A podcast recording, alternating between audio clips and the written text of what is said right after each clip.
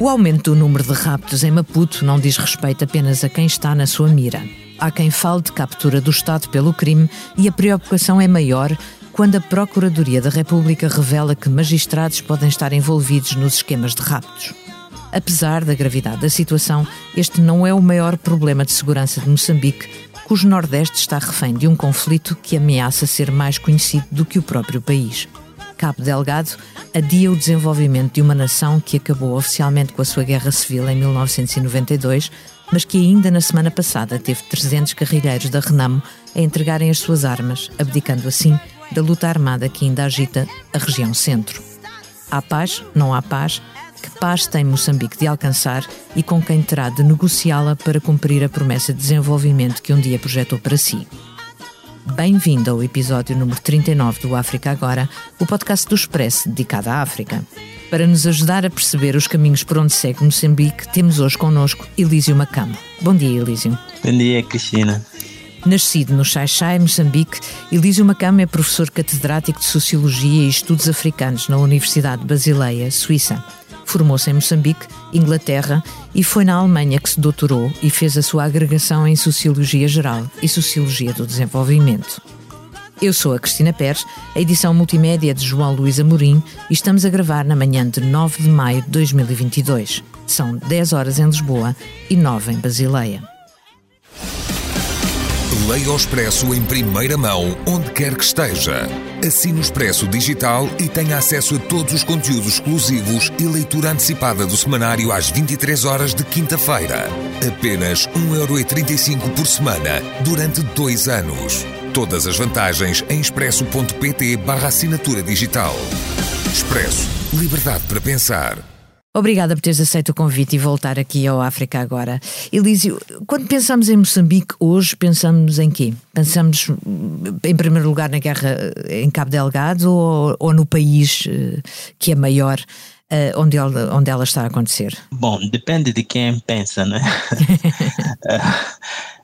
eu, quando penso em Moçambique, naturalmente, penso imediatamente no que está a acontecer em Cabo Delgado e acho que é isso que muito, muita gente pensa né, fora do país.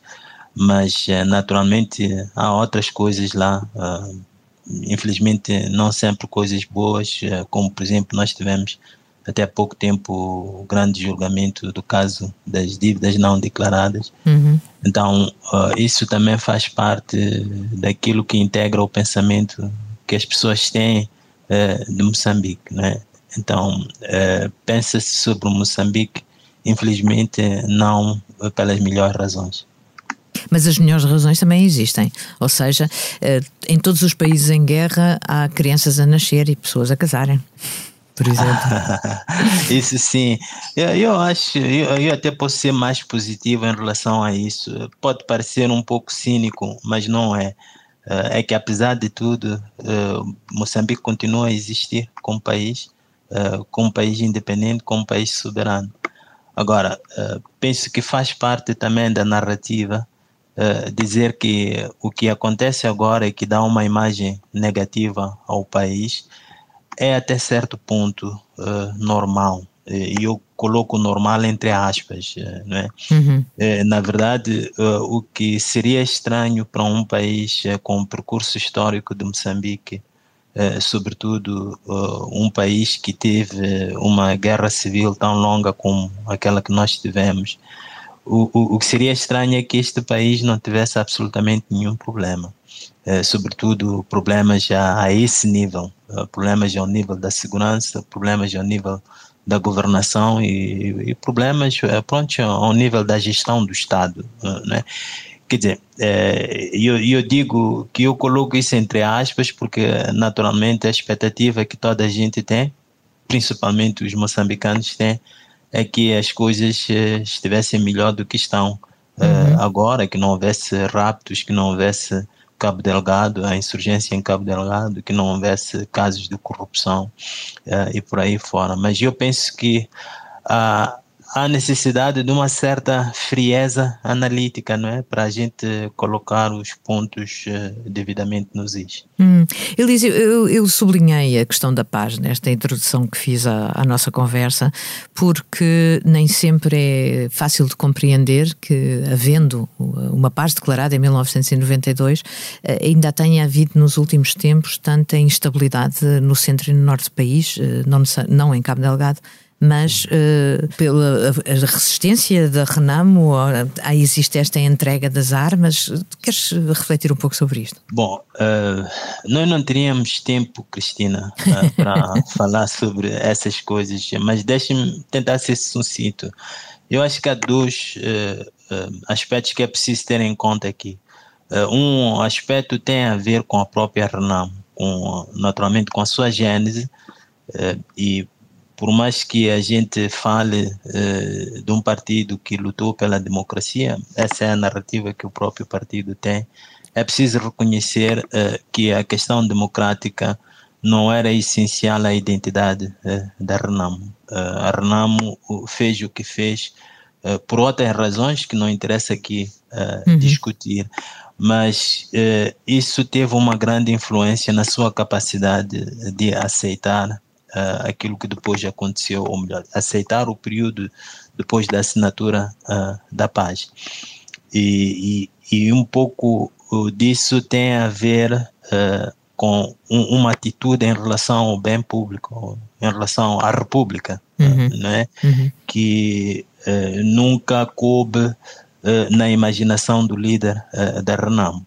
Infelizmente, ele não foi o único, é, a atitude que ele tinha em relação à República é a atitude que, infelizmente, todos os governantes eh, moçambicanos têm em relação à República. Portanto, ela é vista não como República, portanto, a coisa pública, eh, mas sim como uma prerrogativa de poder. Hum. E, e, e, então, esse é o segundo fator eh, que fez com que eh, a paz eh, nunca tivesse sido uma realidade, pelo menos a paz nas mentes nunca tivesse sido uma realidade em, em Moçambique.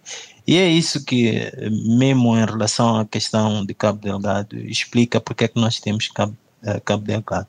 O maior fator de insegurança no nosso país é a cultura política dos nossos governantes. Hum, e, tanto... e, foi assim desde a independência? Com todos? Sim, sim, sim. Eu acho que sempre foi assim.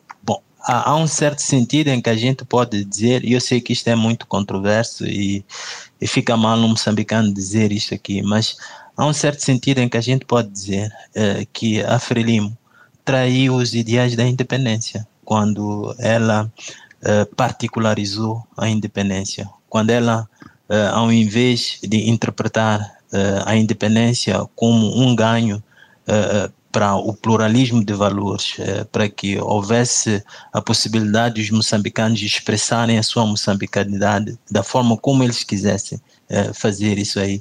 Ela interpretou a independência como um projeto particular.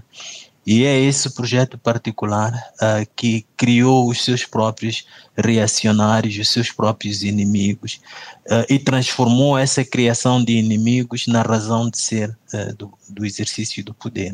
Né? Então, é, é, essa narrativa que nós temos desde 75. Né? Então, cada passo todos os nossos passos são marcados pela produção de inimigos, uh, uh, inimigos de Moçambique, uh, que são os próprios moçambicanos, né? E, e, e com isso é muito difícil, é muito difícil ter uma abordagem de governação que possa conduzir o país para um outro tipo de, pronto, um outro projeto de independência que não este particularista que temos uh, sempre tido. Né? Uhum. Uhum. Uh, já estás a antecipar uma coisa que eu ia pedir-te a seguir, que é que comentes um, uma publicação uh, no teu mural de Facebook de 27 de Abril. Em qualquer país em guerra, o governo diz o que pretende, isto é, partilha a sua estratégia sobre como aborda a guerra. Eu não sei, pois. e não sei se alguém sabe qual é a estratégia do nosso governo em relação a Cabo Delgado. Sim, exatamente. É, então, é, é exatamente isso que eu estou, eu estou a dizer. Uh, porque uh, nós somos teoricamente uma república e temos um sistema político democrático. Né? portanto, um sistema político que se orienta até certo ponto nos valores uh, liberais. Uh, isso implica uh, a criação de espaço para o exercício de cidadania, mas a cidadania não se exerce sem informação, hum. e ela não se exerce também sem a interpelação crítica uh, do governo. E para que essa interpelação crítica seja possível, é necessário que o governo seja transparente. Portanto, há coisas que dizem respeito a todos nós. E uma guerra diz respeito a todos nós, não diz respeito apenas ao governo. E uma coisa uh, extremamente uh, dolorosa neste conflito que temos em Cabo Delgado é que nem uma única vez o presidente de Moçambique se dignou falar a nação sobre este problema. Uhum. Aliás, ele fez isso uma vez, há, há coisa de um ano, quando uh, ele tomou a decisão de convidar tropas estrangeiras para o país. Foi a única vez que ele admitiu que havia um problema em, uh, em Cabo Delgado eh, sabe, já tinham sido tomadas algumas vilas uh, pelos insurgentes, sem uma única palavra uh, do presidente da República sobre isso. Então, quando, quando você tem uma situação como essa, não é? quando você tem uma abordagem do poder desse gênero, você já começa a entender que tipo de problemas políticos é que são possíveis neste sistema político, né? Uh, e você começa a entender também porque que um governo uh, que tem este tipo de cultura política não está em condições realmente de resolver os problemas que surgirem. Uhum. Então esse é que é o grande problema. Uhum. Ou seja, depois de um grande secretismo, uh, o apelo à comunidade internacional e uh, um convite, como tu uh, também escrevias, à entrada de mercenários, ou seja, três grupos diferentes, russos, rodesianos e ruandeses, e o apelo à, à, à SADEC. Como é que um moçambicano sente isso? Quando de repente essa é a primeira informação que tem sobre o que está a acontecer? Sim, exatamente. Esse, uh, bom, eu sinto-me desrespeitado, de não sei como os outros se sentem. Eu sinto-me desrespeitado como moçambicano, né? porque eu gostaria de fazer parte uh, da gestão do nosso país, eu gostaria de fazer parte, uh, digamos assim, da reflexão que a gente tem que fazer sobre problemas que são comuns. Né? Então, quando, quando o governo não vê a necessidade de me informar sobre o que se passa, não vê a necessidade de me dizer o que pretende fazer, uh, de colocar as suas ideias à discussão pública, uh, a sensação que se tem é, é, é de, de, de, respeito total. É esta situação. E, e sabe, não é difícil imaginar que esta também seja a sensação que as pessoas, os moçambicanos que pegam em armas no centro do país ou no norte do país, eh, viram essas armas contra o Estado e contra populações, populações indefesas, que essas pessoas também se sintam em algum uhum. momento uh, desrespeitadas por este Estado. Então a questão está, uh, Cristina, a gente pode dar muita volta, mas a questão está realmente na cultura política dos nossos governantes. É uma cultura política hostil à cidadania e nociva ao desenvolvimento do país. Hum. Ou seja, nesse sentido, realmente o ato eleitoral tem pouco significado ou serve apenas para legitimar uma sequência eh, de manutenção no poder, não sei. Pergunto-me o que é que um eleitor moçambicano com esse sentimento eh, pensa perante uma urna de votos? Sim, olha, as eleições valem o que valem, não é? E, sobretudo num contexto em que existe uma distribuição desigual de recursos. A uh, Frelimo uh, pelo fato de estar no poder há muito tempo, de controlar o, o Estado, uh, ela uh, goza, digamos assim, tem, tem acesso a, ma, a, mais recursos e com esses recursos ela pode se impor aos outros partidos, né? Então, eu acho que a gente não pode abordar esta questão assim, eh, do ponto de vista formal, né, uhum. de, de, dizer que, olha, nós temos eleições, que nós temos uh, uh, o que está escrito na Constituição e por aí fora. Eu acho que nós devemos olhar para isto aqui, uh, talvez de uma forma, é verdade, eu não gosto de fazer isso, mas talvez mesmo numa perspectiva de ética, uhum. é? a ética da governação. E essa ética da governação não pressupõe a existência de democratas, né? Sabe, não é, não é, não são os democratas que produzem uma democracia, é a democracia que produz democratas. E a democracia eu entendo ela é, como sendo o resultado é, da tentativa de conciliar interesses sociais diferentes. Ora, o nosso grande problema em Moçambique é justamente esse aí. Há um interesse social dominante, que é o interesse social que se uh, reúne uh, dentro e em torno uh, do partido no poder, em, em torno da Frelimo. E, e, e, esse interesse social não é a expressão, necessariamente, não é a expressão, digamos assim, de eh, de projetos eh, eh, sociais ou políticos claros, é simplesmente uma forma de conluio, sabe, para hum. as pessoas tirarem proveito da prerrogativa de poder que têm, do acesso ao poder, aos recursos do Estado que têm. Então, quando é assim, é muito difícil que as pessoas se comprometam com as regras do jogo né? A preocupação que as pessoas têm é sempre de, é, é, como é que se diz, é, é, é, sempre de, de instrumentalizar o poder para fins inconfessos, né? Que é, que é o que acontece. E muitas vezes sem necessariamente acharem que estejam a fazer uma coisa errada, né? Muito, quando as pessoas se envolvem em atividades de corrupção, quando as pessoas se envolvem em atividades que favorecem uh, membros do partido e, e desfavorecem membros uh, de partidos da oposição e por aí fora, elas podem se pensar que estão a ser motivadas pelo interesse nacional, porque eles confundem o interesse nacional uh, com o interesse particular daqueles que estão no poder, né? E sempre foi assim, né? Esse uhum. é o uhum. projeto da independência da Frelimo, né? Que, uh, confundir o anseio de liberdade dos moçambicanos, confundir isso aí com um projeto revolucionário que é aqueles que fizeram a luta pela independência, uh, aqueles que ganharam Uh, dentro do movimento de libertação. Uh, né? Tem. Então, nós temos esse, uh, esse grande problema que acaba comprometendo seriamente a, a, possibilidade de uma democracia mais ou menos eh, funcional em Moçambique. Hum. Elísio, já há gerações nascidas neste modus operandi, não é? Ou seja, que não conheceram, uh, uh, não conheceram a vida antes, uh, mas que não têm outro exemplo.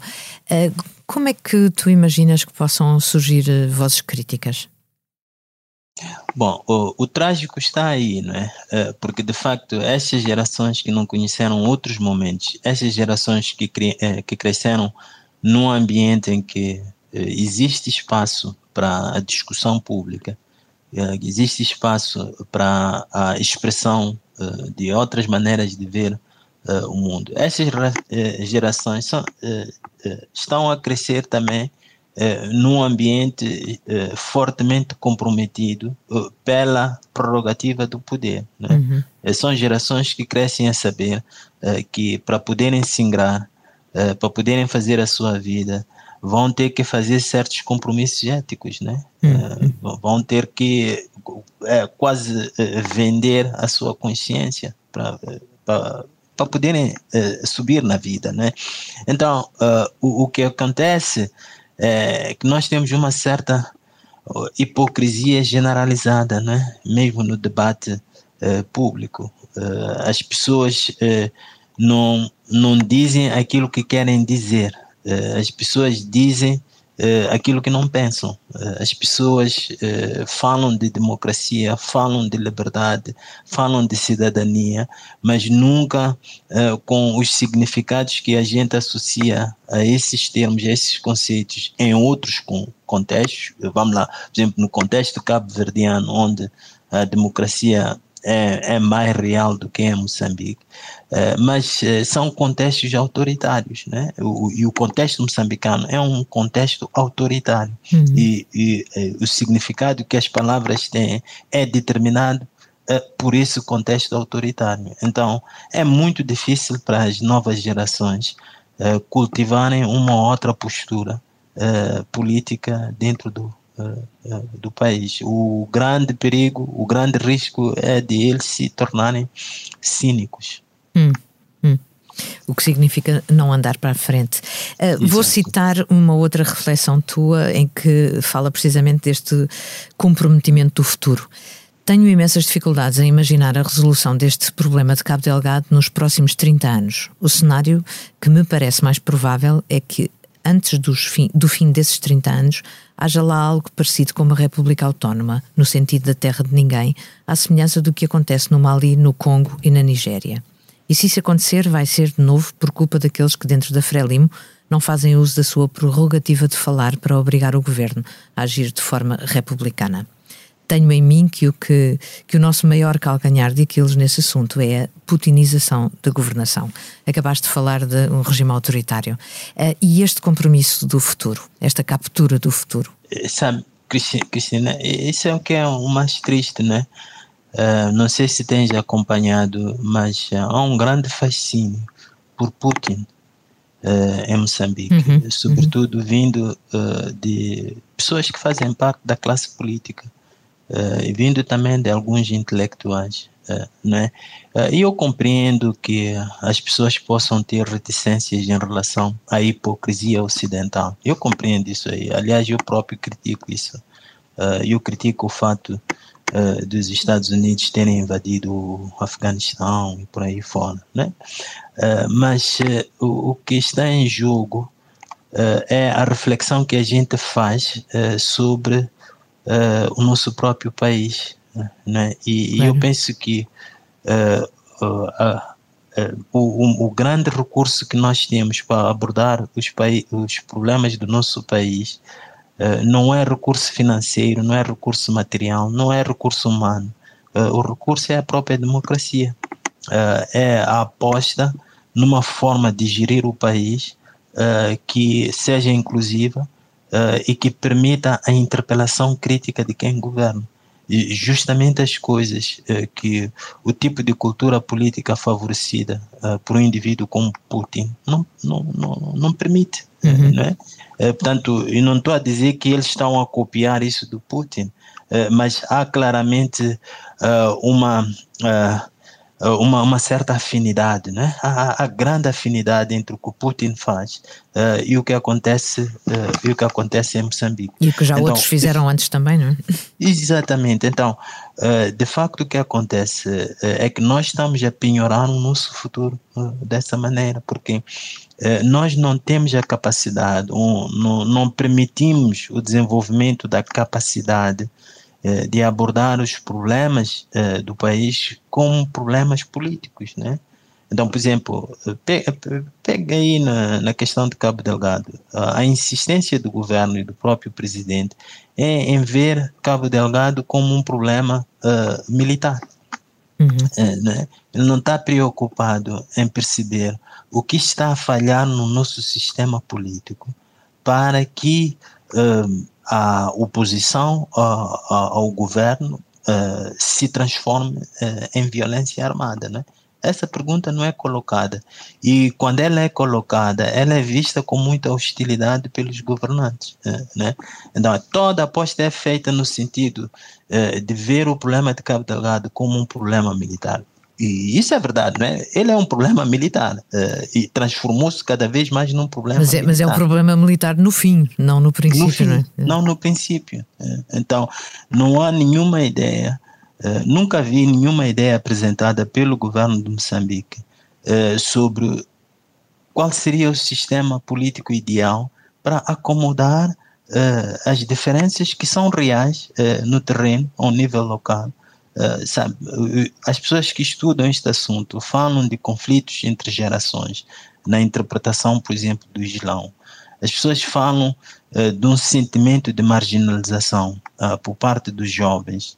as pessoas falam de problemas de regionalismo, né, que tem a uhum. ver com aquilo que percebem como sendo a, dominação do Sul pelo Norte, a pres forte presença de gente do Sul uh, no Norte. Portanto, há várias coisas que são abordadas e que fazem parte uh, daquilo que a gente pode olhar uh, como sendo, pronto, manifestação uh, de problemas políticos, né? Que uhum. precisam de uma solução política. Uh, e essa solução política não implica necessariamente negociar com seja quem for, uh, mas transformar as instituições ao nível local para que elas sejam suficientemente robustas para lidarem com esse tipo de problemas. Então, esse tipo de reflexão não é feita. não é? Não, não, a gente não tem isso aí. E, e, e, e as coisas pioram porque o governo não tem um hábito de apresentar as suas ideias à, à, discussão pública. Né? Então, nem há nenhuma maneira de chamar a atenção do governo para a necessidade de fazer esse tipo de reflexão. Nem há como confrontar, não é? Nem, nem há como, como confrontar. confrontar. Não. Nós temos, uh, sabe, nós temos o, o, segundo a nossa Constituição, temos o, um dos presidentes mais poderosos uh, que um país pode ter né, as suas prerrogativas constitucionais. Né? É, é, sabe, não, não consigo imaginar nenhum outro país no mundo que tenha um presidente com o tipo de poderes que o nosso, o nosso tem. Mas uh, o, o, uh, o paradoxo, o paradoxal nesta situação é que esses poderes enfraquecem o, o, presidente, uhum. né? Uh, porque ele não goza vamos lá, da prerrogativa que um presidente Macron uh, na França tem de ser interpelado, uhum. né? Uhum. dele discutir aquilo que pensa e, e, e por via disso ele tornar-se melhor. O nosso presidente, não só este que temos agora, os anteriores, nunca tiveram essa prerrogativa. Eles são enfraquecidos pelo próprio sistema político, ao mesmo tempo que os seus assessores, uh, o, o, seu partido, acredita que eles são realmente fortes, mas não são. Uhum. Né? Então, esse, e, infelizmente, nós temos um presidente que uh, assumiu a presidência sem experiência política, né? sem grande experiência política, né? Uh, mas a partir do momento, uh, a partir do momento em que ele se tornou presidente, tornou-se o homem mais poderoso de Moçambique. E sem interpelação, não teve como superar as suas próprias lacunas. Né? Então, não tem, uh, dentro da, da, uh, do partido, não existem estruturas que permitam a compensação das suas próprias insuficiências. Uhum. Né? Não há interpelação. Descreves um sistema de isolamento. Exatamente. Uhum. Elísio, eh, muito obrigada. Estamos a chegar ao final de, do nosso tempo. Eu vou fazer-te a última pergunta, que é a última pergunta do África Agora. Se pudesses viajar sem restrições desde já para onde quisesses, para onde irias e porquê? Eu acho que iria a Moçambique.